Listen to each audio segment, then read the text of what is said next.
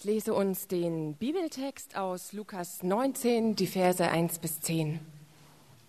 Jesus ging nach Jericho hinein und zog durch die Stadt. Dort lebte ein Mann namens Zachäus. Er war der oberste Zolleinnehmer in der Stadt und war reich. Er wollte unbedingt sehen, wer dieser Jesus sei, aber die Menschenmenge versperrte ihm die Sicht, denn er war klein. So lief er voraus und kletterte auf einen Maulbeerfeigenbaum, um Jesus sehen zu können, denn dort sollte er vorbeikommen. Als Jesus an die Stelle kam, schaute er hinauf und redete ihn an.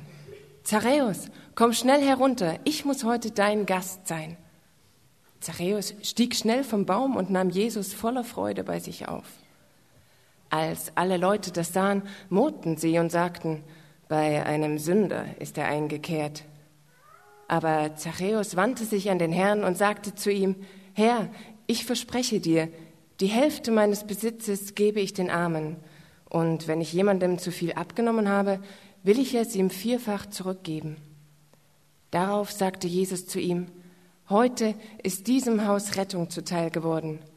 Auch du bist ein Sohn Abrahams. Der Menschensohn ist gekommen, um die Verlorenen zu suchen und zu retten. Amen. Guten Morgen. Ich spreche ein Gebet zum Anfang. Himmlischer Vater, wir danken für den Morgen. Wir danken dafür, dass du uns hier die Zeit gibst, dass die Zeit reserviert ist für die Begegnung mit dir. Und wir bitten dich darum, dass du zu uns sprichst, dass du durch diese Worte uns dein Wesen zeigst, dass du uns Dinge über dich deutlich machst. Amen. Wir fangen heute eine neue Serie an, in der es um richtungsweisende Begegnungen mit Jesus geht. Das bedeutet, es geht also um Momente, wo Jesus konkreten Leuten ähm, begegnet ist, äh, mit ihnen länger gesprochen hat, Zeit verbracht hat, heute offensichtlich mit diesem Zachäus hier. Und was man schnell merkt, ist, dass das nicht einfach nur zufällige Begegnungen waren, die irgendwie verlaufen sind, sondern dass Jesus auf eine ganz wunderbare, persönliche, spezielle Art und Weise mit diesen Menschen umgegangen ist, die er länger vor sich hatte.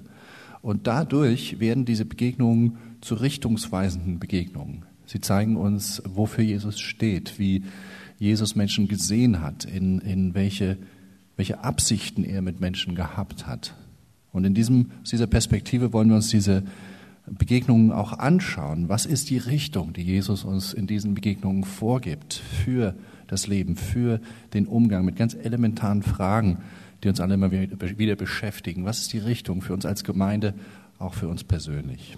Und in diesem ersten Text heute begegnet Jesus direkt einem sehr interessanten und vielschichtigen Typen, nämlich dem obersten Zolleinnehmer von Jericho, wie es in Vers 2 heißt. Und was bedeutet das?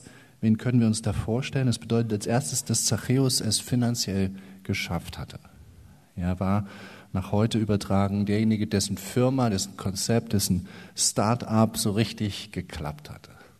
Das ist der, der mit dem Tesla vorfährt, der einfach Geld hat und man merkt es. Die Zolleinnehmer waren einfach damals die wenigen, die wirklich Geld hatten. Es bedeutet aber auch, diese Beschreibung, dass er einer war, der ständig in Selbstzweifeln über seinen Job gewesen ist, zumindest ähm, in Rechtfertigung seines Jobs und im Erklären seines Jobs, auch im Schönreden seines Jobs. Warum? Weil dieses Geschäft war kein sauberes Geschäft. Es war zum einen deshalb nicht sauber, weil das Geld, was er einnahm, blieb nicht im Land. Er nahm das für die Römer ein, es floss ab. Es war Teil eines ausbeutenden Systems und zusätzlich seinen wirklichen Gewinn machte ein Zolleinnehmer nicht durch ein festes Gehalt, sondern dadurch, dass er auf die ohnehin schon hohen Zölle noch ein Premium draufschlug, den er selbst bestimmen konnte, der ihn reich gemacht hat. Das heißt, wenn ein Zolleinnehmer also besonders reich war, war das ein sicheres Zeichen dafür, dass die Leute besonders ausgequetscht und belastet hat. Normale Handwerker, Händler, normale Leute. Also das war so ein Job, über den man nicht einfach so lebhaft und lebendig und stolz so bei einem Dinner mal eben erzählen konnte, was man wieder Tolles in der Woche gemacht hat. Es war Erfolg, aber verbunden mit Zweifeln über das, was er tat. Und als drittes können wir noch über Zachäus sagen, dass er ziemlich isoliert gewesen ist, eben wegen den Dingen, die wir gerade angesprochen haben. Er war jemand, der keine oder zumindest sehr wenig Freunde hatte. Wir merken das ja hier im Text, als Jesus zu ihm nach Hause geht, mit ihm Abendessen will, sagen alle, heißt es sogar im Text, das ganze Volk, was mit dem willst du an einem Tisch überhaupt sitzen? Das ist ja Wahnsinn. Also das ist dieser Zachäus, erfolgreich und doch voller Selbstzweifel, viele Möglichkeiten und doch ziemlich isoliert und allein, angekommen irgendwie und doch total auf der Suche, sonst würde jemand wie er nie auf einen Baum klettern. Und ich gehe mal davon aus, dass, dass dieses Profil jetzt niemanden von uns so in der Gänze beschreibt, weil das doch eine sehr spezielle Situation gewesen ist. Aber ich glaube, dass Aspekte davon auch ja, wir bei uns erleben, in unserem Leben erleben. Selbstzweifel über den eingeschlagenen Job, das Gefühl, alleine oder isoliert zu sein, eine gewisse Ruhelosigkeit und Suche, die einen immer wieder auf neue Bäume treibt und wieder einen und noch einen. All das sind Regungen, die auch uns nicht fremd sind, die zu der allgemeinen Suppe, sage ich mal, der Erfahrungen hier in Berlin irgendwie dazugehören, die wir bei unseren Freunden sehen und auch in uns selbst erleben. Und gerade so einem Typ begegnet jetzt Jesus und zwar sehr direkt, sehr unmittelbar. Und die Frage ist, was passiert? Was ist die Richtung, in die Jesus diese Begegnung lenkt? Und hier sind drei Aspekte über diese Richtung Nämlich es ist eine Offenheit für eine bestimmte Haltung, nämlich die von Zachäus. Es ist eine Gottesbegegnung, um die es hier geht, und es ist eine Veränderung, um die es hier geht. Offenheit über eine bestimmte äh, Haltung. Zachäus ist nicht ein gewöhnlicher Sucher oder Interessierter, den es zu Jesus sieht. Er steht nicht wie die anderen direkt am Wegesrand, möglichst da in den ersten Reihen, um, um vielleicht sogar ein persönliches Wort oder eine Berührung von Jesus zu bekommen, sondern Zachäus ist besonders in seiner Art, nämlich er ist ein Suchender, er ist ein Interessierter, aber auf Distanz, mit einem selbstgewählten und sicheren Abstand zum Ganzen. Wir müssen uns das ganz plastisch für Augen führen, auf, führen auf, ein, auf diesen Baum zu klettern bedeutet ja nicht nur Distanz durch die Höhe zum Boden, durch den Aufwand hoch und runter zu kommen, sondern es war auch eine Distanz dadurch, dass man sich in so einem Baum verstecken kann. Hinter den Blättern und Ästen dieses Baumes. Und damit steht Zachäus für einen ganz interessanten Typ Mensch in Bezug auf den Glauben und die Gemeinde, nämlich für den aus der Distanz Interessierten, aus der Distanz Beobachtenden Thomas Halik ist ein tschechischer katholischer Theologe, der zur Zeit des Kommunismus Christ geworden ist. Und er ist ein Theologe, der sich dadurch auszeichnet, dass er sehr, sehr vielen Menschen auf dem Weg zu Gott geholfen hat. hat er hat über tausend Menschen auf die Taufe vorbereitet. Und Halik hat über diese Person des Zachäus geschrieben. Und was er macht, ist, er stellt diesen Zachäus auf dem Baum zwei anderen Gruppen gegenüber und wie diese auf Jesus reagieren. Auf der einen Seite die Gruppe von Menschen, die ganz schnell und positiv auf den Glauben reagieren, für die geistliche Dinge relativ einfach sind. Und solche Menschen gibt es unter uns, gibt es heute ja auch viele Leute, denen so diese, diese Gedanken oder die Melodie spiritueller Dinge vertraut sind, die keine Berührungsängste dazu haben. Und auf der anderen Seite aber die zweite Gruppe, die gar nichts mit Jesus zu tun haben will, die schon längst wieder gegangen ist, auch aus der Szene heraus, die vielleicht sogar die Fäuste hebt. Alex sagt, Zachäus ist weder noch. Er ist nicht in der einen, nicht in der anderen Kategorie, ist nicht der, der ganz vorne steht, er ist nicht der, der gegangen ist, sondern ist jemand, der mit Abstand Interesse hat. Und Halleck beschreibt, wie aus seiner Wahrnehmung genau diese Gruppe weit verbreitet ist, in sein, verbreitet ist in seinem Land und ich denke auch bei uns. Und er beschreibt das ganz interessant vorne im Programmheft. Ihr könnt das mal mitlesen seine Einschätzung der Situation in seinem Land, speziell nach dem Zusammenbruch des Kommunismus. Er schreibt, wahrgenommen wurde selten der Umstand, dass die umherstehenden Bäume mit Zachäusgestalten voll besetzt waren. Mit jenen also, die sich nicht unter die alten oder die ganz neuen Gläubigen mischen wollten oder konnten. Und ich springe. Dort, wo die Menschen sich aus Begeisterung in Reihe und Glied stellen, sucht ein Zachäus instinktiv einen versteckten Platz in der Krone des Feigenbaums. Er tut das nicht aus Hochmut, wie es scheinen könnte. Seine Rückzugs- und Außenposition ist er bereit zu verlassen, nur wenn er beim Namen angesprochen wird. Und ich finde das ganz treffend und spannend, weil ich glaube, dass auch um uns herum, um das Berlin-Projekt herum, wahrscheinlich um dich herum, die sprichwörtlichen Bäume gefüllt sind mit solchen Zachäus-Gestalten, mit Menschen, die bewusst auf Distanz bleiben, aber doch ein Interesse haben. Ich denke an manche Lebenspartner von Leuten, von Christen auch hier aus dem Berlin-Projekt, die seit Jahren immer mal wieder zum Berlin-Projekt kommen, weil ihr Partner gläubig geworden ist zum Beispiel, aber dennoch nicht die innere Freiheit für sich finden, sich selbst als Mitgläubige zu verstehen. Oder das sind Freunde von Freunden von euch, die, die ich gar nicht kenne, die ich dann mal bei einer Party kenne, bei einem Abendessen, zu dem ihr eingeladen habt oder so. Und dann kommt man ins Gespräch, ich auto mich als der Pastor beim Berlin-Projekt und dann, und dann merkt man, oh, da ist, da war man vielleicht schon mal im Gottesdienst oder da hat man schon von gehört und da ist Interesse da, aber gleichzeitig gibt es auch viel Distanz und, ähm, ja, Abstand, der gehalten wird. Genau diese Zwischenrolle. Oder ich denke ganz konkret an eine Frau, eine Filmemacherin, die hier in den letzten Jahren in diesen Gottesdienst hereingekommen ist, eigentlich mit einer sehr, mh, mm, zumindest sehr kritischen Haltung gegenüber dem, was hier passiert. Und die überraschenderweise für sie so berührt war, dass sie in diesem ersten Gottesdienst, wo sie da war, weinen musste, so angesprochen war und sich danach wochenlang aus einer sehr feinen, abgewogenen, distanzierten Haltung heraus damit beschäftigt hat. Was ist das? Was soll das? Ich glaube, dass es tatsächlich alles zusammengenommen hunderte Menschen gibt, die entweder das Berlin-Projekt als Ganzes oder einzelne Menschen euch aus der Ferne beobachten. Nicht mit Arroganz, nicht mit Überheblichkeit, nicht um einen Fehler nachzuweisen, sondern mit Neugier, mit Interesse. Aber dennoch auf der Distanz ihres sprichwörtlichen Baumes bleiben. Genau dafür steht der Zachäus. Und unter allen Hunderten von Menschen, die sich an diesem Tag da zusammengefunden hatten, geht Jesus ausgerechnet zu dem. Spricht ausgerechnet zu dem. Das ist die Richtung, die uns Jesus hier gibt mit dieser Begegnung.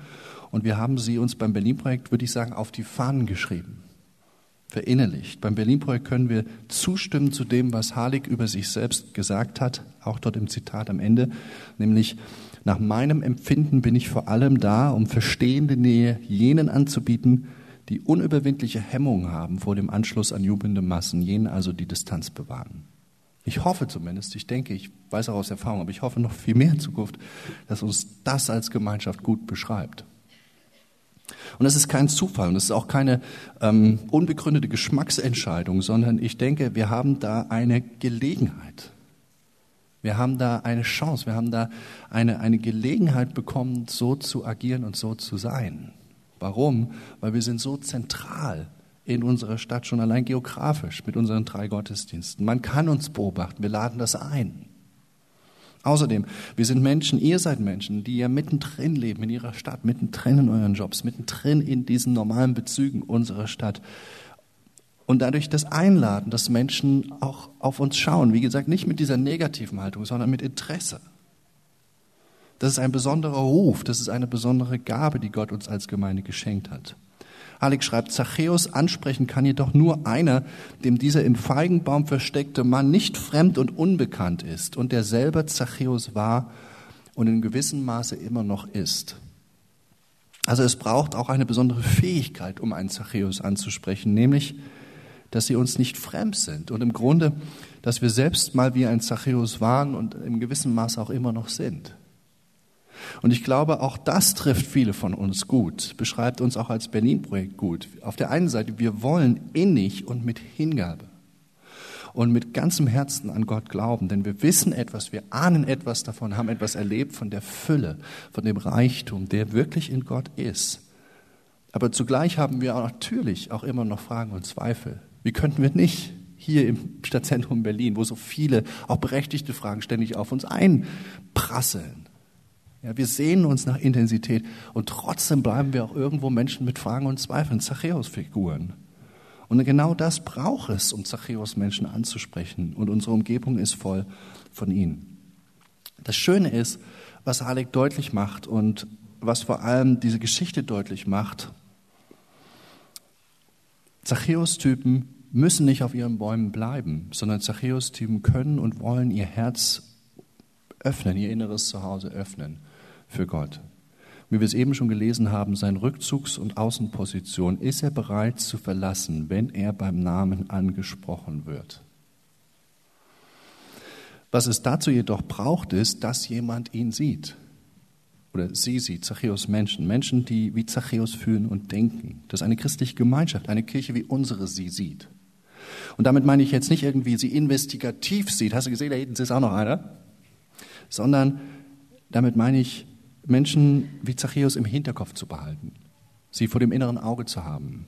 Zum Beispiel, wenn es darum geht, wie der Gottesdienst gestaltet wird, wie man hier die Einführung macht oder das Gebet spricht, wie man einfach über den Glauben redet. Auch Zachäus-Typen, auf, auf Zachäus-Typen zuzugehen, bedeutet für mich, eine christliche Gemeinschaft zu sein, die eben nicht nur auf das Ihre schaut, vorne in der ersten Reihe mit den Homies die Party hat, sondern die übertragen gesprochen durch die Gestaltung ihres geistlichen Lebens sich für andere öffnet, zugänglich bleibt. Eine Gemeinschaft, die immer einladend ist, niemals aufdringlich. Eine Gemeinschaft, die eine ganz leidenschaftliche Spiritualität lebt, ohne jemals zu vereinnahmen. Und genau dafür sind wir hier, genau diese Richtung folgen wir als Berlin-Projekt. Also das ist das Erste, diese Offenheit zu haben für diese Art von Typ. Das Zweite, die zweite Richtung aus dieser Begegnung ist diese persönliche Gottesbegegnung. Die Begegnung, die hier im Text beschrieben wird, dieser Moment unter dem Baum, ist ja als erstes mal eine ganz normale Begegnung, gar nicht unähnlich, wie wenn wir uns nachher die Hand draußen irgendwo schütteln werden. Jesus, der als Mensch ganz sichtbar, ganz real mit jemand anderem spricht. Und die Frage ist, was, soll, was ist daran richtungsweisend? Was machen wir heute damit? Ich denke, das Richtungsweisende daran ist, dass uns dieser Text einlädt zu glauben, dass persönliche Begegnungen mit Jesus, auch wenn Jesus heute nicht mehr da ist sozusagen, dennoch eben gerade nichts nur der Vergangenheit ist.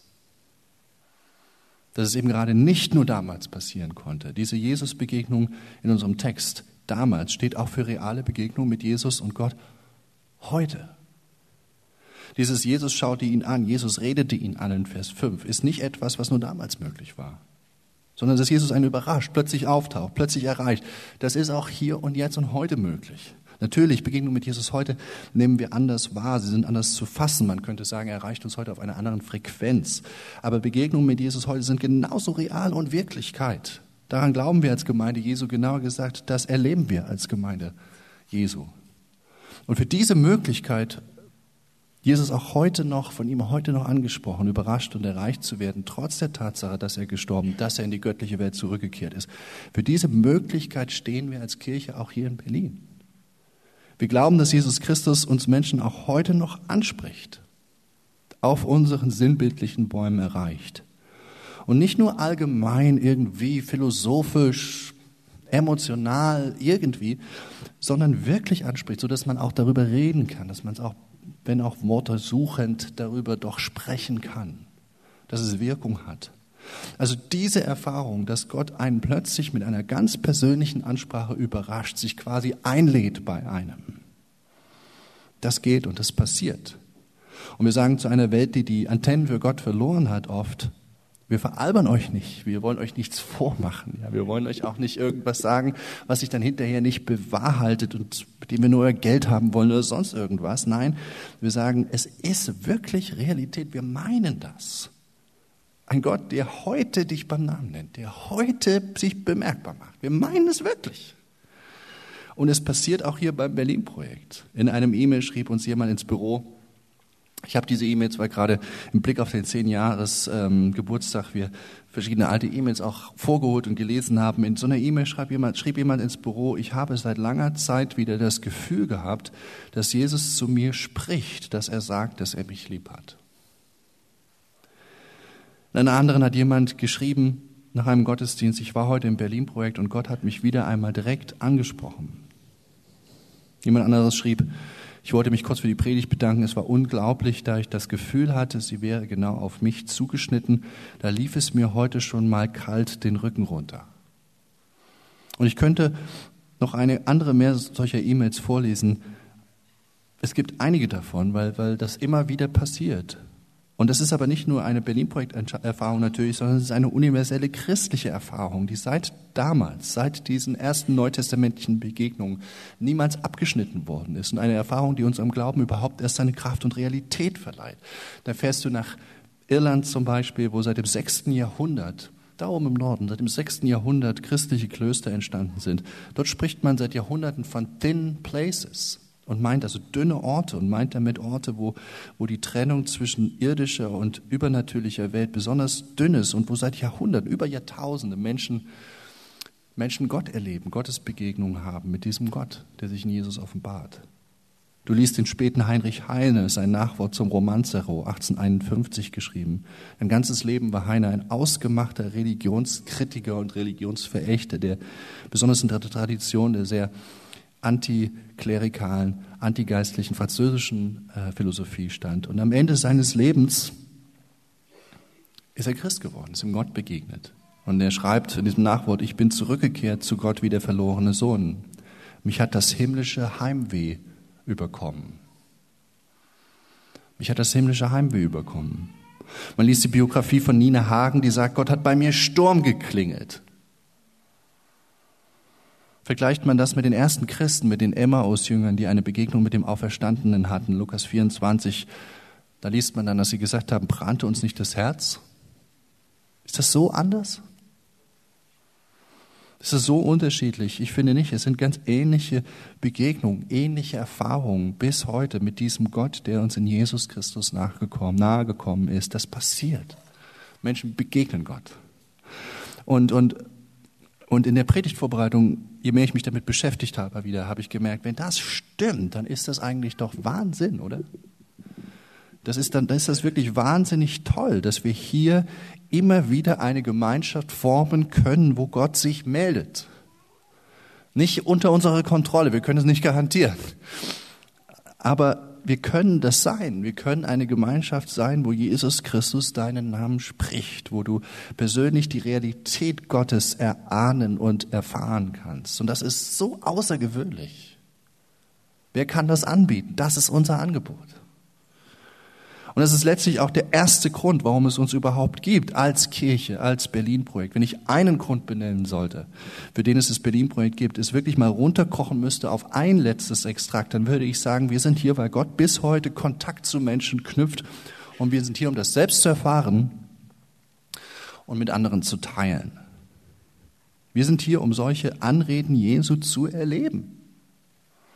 Solche überraschenden göttlichen Hallos wie hier im Text. Deswegen machen wir letztlich den Aufwand hier. Es gibt viele andere positive Wirkungen und Nebenwirkungen, auf die wir, für die wir auch berufen sind und die daraus fließen und die auch toll und wichtig sind. Immer wenn ich bei meinen Verwandten in New York zu Besuch bin, bei meiner Schwägerin, bei meinem Bruder, die nicht meinen Glauben teilen, und dann fragt meine Schwägerin, die, die wirklich wenig Verständnis davon hat, aus ihrem Hintergrund heraus, fragt nochmal, Christian, was machst du eigentlich? Ja, oder was ist das? Was, wie muss ich mir das vorstellen? Und dann rede ich zum Beispiel darüber, dass, dass wieder viele gute Beziehungen entstanden sind und dass das Berlin-Projekt bedeutet, dass es ja ein tragendes Beziehungsnetzwerk in der Großstadt gibt, wo Leute sich aufeinander verlassen können, sich regelmäßig sehen, sowas. Oder ich erkläre ihr, und das versteht sie, das finde ich super, oder ich erkläre ihr, dass, dass es hier soziale Projekte gibt für wichtige Fragen der Stadt, findet sie auch sogar. Aber letztlich das ist nicht das Erste und Wichtigste, wozu es diese Gemeinschaft gibt. Diese Dinge fließen aus dem Ersten und Wichtigsten, aber sie sind es nicht, sondern das Zentrale für uns ist, dass sich Gott, dass sich Jesus auch heute noch meldet. Weil wir damit was anzubieten haben, was weder die Caritas anbieten kann, noch was ähm, der, der Club um die Ecke anbieten kann oder das Soho-Haus anbieten kann oder die beste Freundschaft irgendwo anbieten kann. Das ist unsere Exper Expertise, das andere fließt daraus. Und unsere Aufgabe ist, eine Welt, einer Welt und einer Stadt, die dafür oft die Antenne verloren hat, zu sagen, kein Scherz, keine Veralberung, das geht wirklich, das passiert wirklich. Gott macht sich bemerkbar. Das, was in Vers 5 beschrieben ist, auf ganz individuelle Art und Weise passiert bis heute. Und mehr noch als das, diese Begegnung mit dem göttlichen Du sind auch nicht einfach nur nett oder schön oder erfrischend oder etwas, was man auch noch mitnehmen kann, sondern sie sind noch tiefer, sie begründen wirklich auch unser Selbst. Ich kann das nur kurz anreißen jetzt, aber schaut euch den letzten Satz an, den Jesus dann zu Zachäus so direkt spricht. Er sagt, auch du bist ein Sohn Abrahams. Kurz gesagt, er sagt ihm, wer er ist. Und das lässt den Rückschluss zu, und das würde passen zur Zachäus Situation, den Rückschluss, dass Zachäus nicht wusste, wer er wirklich ist, wofür er eigentlich steht, was seine eigentliche Aufgabe oder Richtung ist. Und ich glaube, die Großstadt, in der wir hier leben, ist ein Ort, wo uns das leicht auch so gehen kann, dass wir nicht wirklich wissen, wer wir eigentlich so wirklich sind oder sein sollen oder für wen wir uns halten sollen. Hier gibt es so viele Lebensentwürfe, die allesamt interessant erscheinen, so viele Berufswege, mit denen ganze Identitäten verbunden sind. Bin ich eher der soziale oder eher der kreative Typ? Und damit verbinden sich dann so viele andere Dinge. Oder bin ich eher so der unkonventionelle Start-up-Typ? Oder bin ich eher der für die ganz große Marke arbeiten will und die Institution? Und Nur Beispiele, viele andere Richtungs- und Identitätsangebote, für die es immer gleich mehrere gute, inspirierende Vertreter dann auch gibt, die man vielleicht noch kennt. Endlose Angebote. Wer bin ich da? Was will ich eigentlich? Wer will ich eigentlich sein? Martin Buber hat gesagt, du wirst es niemals alleine rausfinden. Ja, du wirst das, du wirst das niemals alleine rausfinden, wer du eigentlich bist oder sein wirst, sondern du brauchst dafür immer ein Du, ein Gegenüber. Jeder braucht dafür ein Du. Ich habe das, ich hab das Zitat vorne im Heft von Martin Buber, er schreibt, der Mensch wird am Du zum Ich. Gegenüber kommt und entschwindet, Beziehungsereignisse verdichten sich und zerstieben und im Wechsel klärt sich von Mal zu Mal wachsend das Ich-Bewusstsein. Der Mensch wird am Du zum Ich. Und zwar nicht im Sinne, dass jemand über dich Kontrolle bekommt, indem er dir vorschreibt oder sagt, wer du bist, sondern eher in dem Sinne, wie das Einrichten eines großen Raumes, in dem noch nicht ein einziges Stück Möbel steht und du hast 80 Optionen, wie du das Zimmer jetzt einrichten kannst. Aber sobald das Sofa mal drinnen steht, fügt sich der Rest. Und so sind so starke Charaktere, gute Gegenüber, sind wie so ein Sofa um dem herum, in, in, in Relation dazu, in Konkurrenz auch manchmal dazu, aber in Verhältnis dazu, sich der Rest meines Zimmers, meines Lebenszimmers, meines Selbst fügt. Wie soll ich aus allen Optionen wissen, welche gut ist? Die nicht mehr konnotiert sind durch besser oder schlechter, richtig oder gut. Boah, kann man verrückt werden, kann einem die Birne explodieren. Und deswegen brauchen wir das Du, um überhaupt unser Selbst zu finden. Bringen wir das zurück zu der Geschichte hier, zu der äh, Geschichte hier. dass der Glauben, die Begegnung mit Gott, lädt uns ein, ein ganz großes, das ultimative Du in unserem Leben zu haben. Ein Du, was sich niemals aufdrängt, sondern freundlich lädt, einlädt. Es lädt uns ein in eine, eine permanente Verbindung mit dem ganz großen Du, was uns beim Namen nennt und uns neue Namen gibt, zuspricht, anbietet. Was uns sagt, wer uns ist, wer wir sind, zumindest uns hilft, zumindest einen Teppich dafür formt, an dem wir uns orientieren können, uns Wert zuspricht, uns Liebe zuspricht, uns aus Sackgassen rausruft, uns Wertschätzung schenkt. Bedeutet, die Gottesbegegnung ist nicht nur erfrischend, ist nicht nur nett, sondern sie ist auch essentiell dafür, dass wir uns selbst finden, selbst spüren, selber wissen, wer wir sind.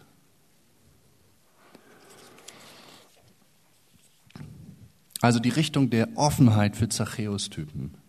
Die Richtung, dass wir weiter nach Gottes Begegnung Ausschau halten und sie erleben.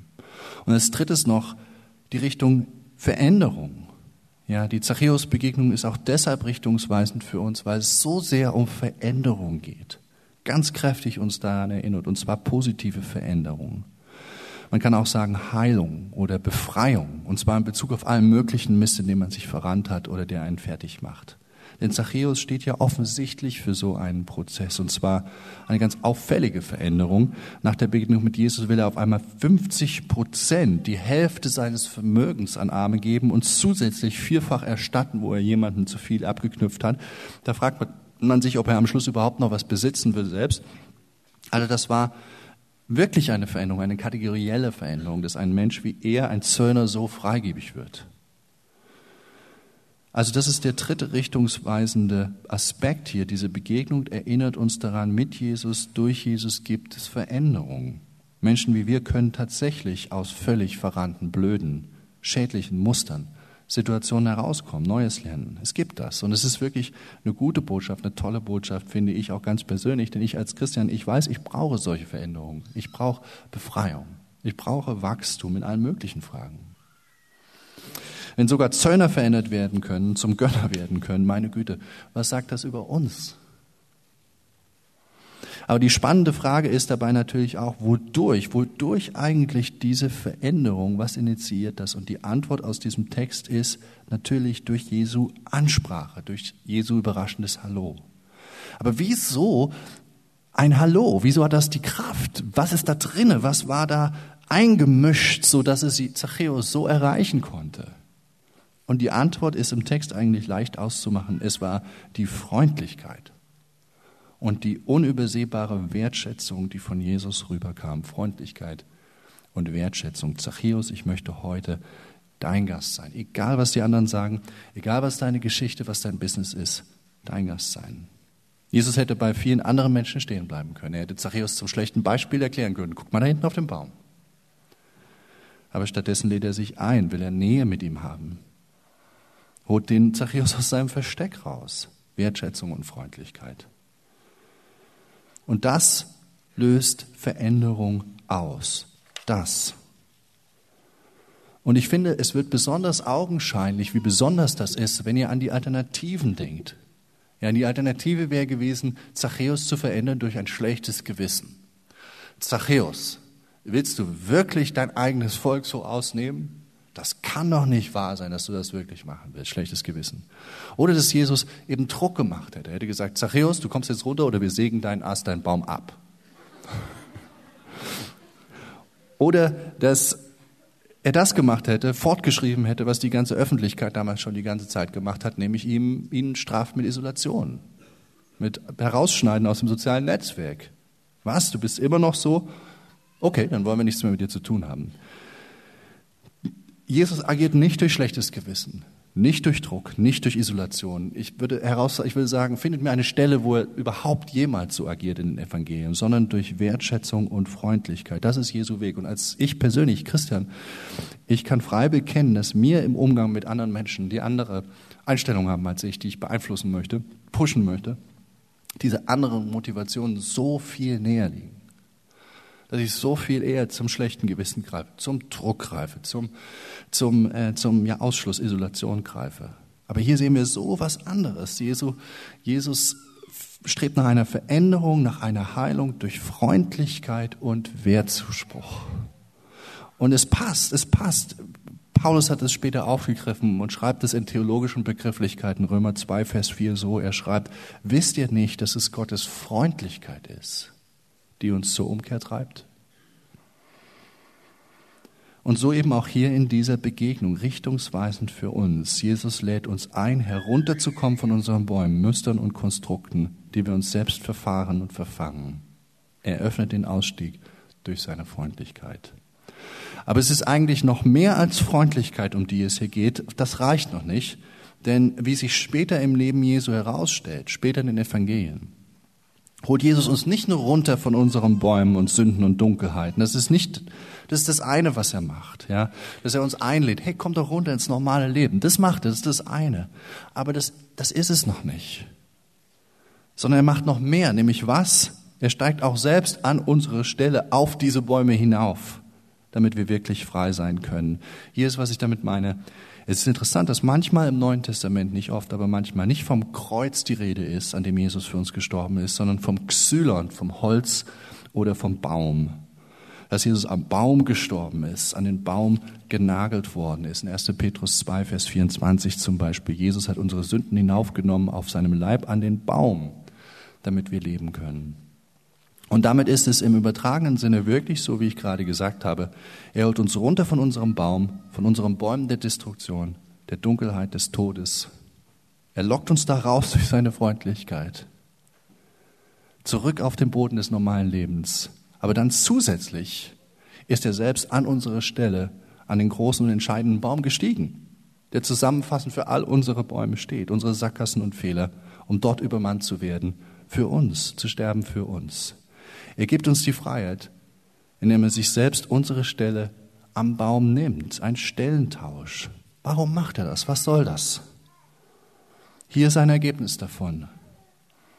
Das wirklich befreiende Ergebnis davon ist, dass der Weg zurück, den wir ja manchmal dann nehmen, der Weg zurück auf unsere destruktiven Bäume, der Rückzug, dass der versperrt ist oder zumindest für uns sehr viel schwieriger wird. Denn, hört zu, immer Immer wenn du dich in Zukunft selbst verurteilen willst, wenn, wenn zum Beispiel, wenn wieder mal der Rückzug ansteht, sich zurückzuziehen auf diesen alten Baum der Selbstanklage und der Selbstverurteilung, des sich selbst Kreuzigens sozusagen, dann komme ich zu dem Baum zurück, will gerade wieder hochklettern und schaue hin und sehe als Christ mit Augen aufs Kreuz, oh meine Güte, der Baum ist voll. Der Baum ist besetzt. Auf diesem Baum ist Christus. Er ist der, der sich verurteilen lassen hat, in Gänze. Er ist der, der weit und breit jeden Ast, den ganzen Baum outfüllt mit seinen weit äh, aufgerissenen Armen. Er ist derjenige, der bis zuletzt verurteilt und selbst angeklagt und aufgefressen worden ist. Ich brauche mich nicht mehr selbst anklagen lassen oder anklagen. Oder wenn ich auf den ätzenden Baum zurückkehren will, auf dem steht, aus dem Problem kommst du niemals raus. Bis zu deinem letzten Atemzug, aus dem Problem kommst du niemals mehr raus. Ergib dich einfach, du bist einfach so ein Loser dann komme ich an den Baum, auf den ich klettern will, und ich sehe Christus am Kreuz, der wirklich nicht mehr rausgekommen ist aus dem Problem, an meiner Stelle bis zu seinem letzten Atemzug und der das bis zur Fülle aber ertragen hat für mich. Der Platz, auch der Platz, der, der Platz des Du kommst nicht mehr raus, auch der ist gefüllt durch Christus blockiert. Da muss ich erstmal vorbei. Oder immer wenn du dabei bist, dich wieder lächerlich zu fühlen, entblößt, Scham zu fühlen und dich darin in Selbstmitleid einzuhüllen, auch dann wenn du den Baum von Jesus siehst, dann siehst du, nein, er hat die Scham erlitten. Er wurde verspottet und ausgelacht. Er hat sie völlig auf, aufgesaugt, damit du dich nicht mehr schamvoll und verspottet und ausgelacht fühlen musst.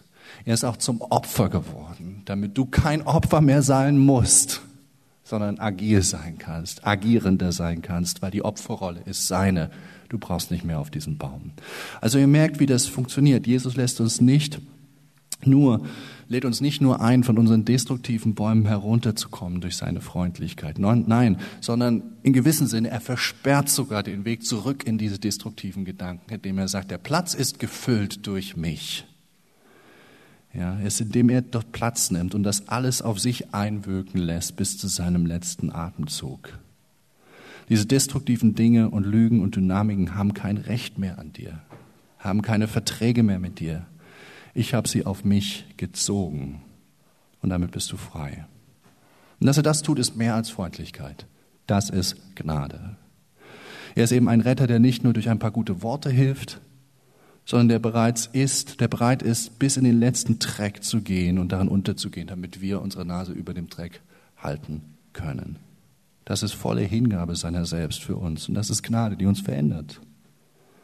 Wir singen hier dieses Lied im Berlin-Projekt Heute ist es, glaube ich, nicht im Programm, aber wir singen es immer wieder mit dem Titel Wunderbar größer, großer Erlöser. Ein Lied, was genau in diese Richtung zeigt und geht. Denn da heißt es, du allein heilst uns durch Gnade, was sonst kein anderer kann. Du allein heilst uns durch Gnade, was sonst kein anderer kann, was sonst kein anderer kann. Warum kann es kein anderer? Weil kein anderer bereit wäre, das für uns zu tun. Selbst Opfer zu werden, damit wir nicht mehr Opfer sind selbst Scham zu erleben, erleiden, damit wir uns nicht mehr schämen müssen. Selbst jedes Urteil zu tragen, damit wir uns nicht mehr endlos verurteilen müssen. Weil kein anderer zu sowas bereit wäre für uns, nur er. Das ist Gnade. Und das heilt uns, das erweicht uns, das bewegt uns, das motiviert uns zur Veränderung. Und deswegen sind wir beim Berlin-Projekt immer wieder damit beschäftigt, nach Evangelium zu fragen, nach Gottes Gnade zu suchen seine Güte tiefer zu ergründen und zu verstehen. Wir sind hier, um uns dadurch sozusagen gegenseitig Unterstützer, Tankstelle zu sein für diesen gnadenbasierten Heilungs- und Veränderungsprozess, den sonst kein anderer schenkt. Also das sind die drei Richtungen, die, die Jesus uns mit dieser tollen Begegnung mit dem Zachäus geht. Wir sind eingeladen, wir sind berufen, diese Offenheit zu halten und zu erhalten, die Jesus dem Zachäus zeigt, in Bezug auf die Zachäus-Typen um uns herum. Und wir sind eingeladen, diese Gottesbegegnung heute weiter zu erleben und auf sie zu vertrauen. Und wir sind eingeladen, Veränderungen zu erleben durch die freundliche, ja durch die Gnade basierte Ansprache unseres Gottes. Amen.